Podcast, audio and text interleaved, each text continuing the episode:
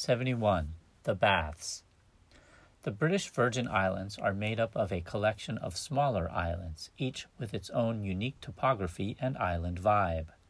Virgin Gorda, one of the largest islands, is a popular tourist spot with posh resorts, pristine beaches, and great sailing.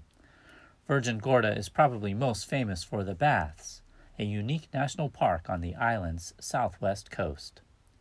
The baths of the Virgin Gorda is unlike any other beach in the Caribbean.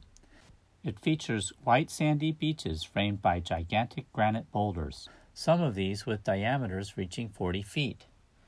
Geologists believe that these odd formations are the result of volcanoes. However, there's no need to worry about exactly how Mother Nature created these awesome sculptures.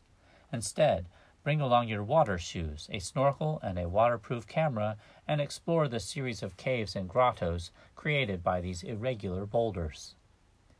The baths formations truly are majestic, but it seems every visitor to the island has the same destination in mind. For an escape from the crowds, Virgin Gorda's natural wonders continue on from the baths. Visitors can follow winding paths and trails to Devil's Bay Beach. These shores are lined with coral sands that blend into startling blue water. Spring Bay is another great beach that is easily accessible from the baths. This popular snorkeling spot is home to even more unique sea creatures.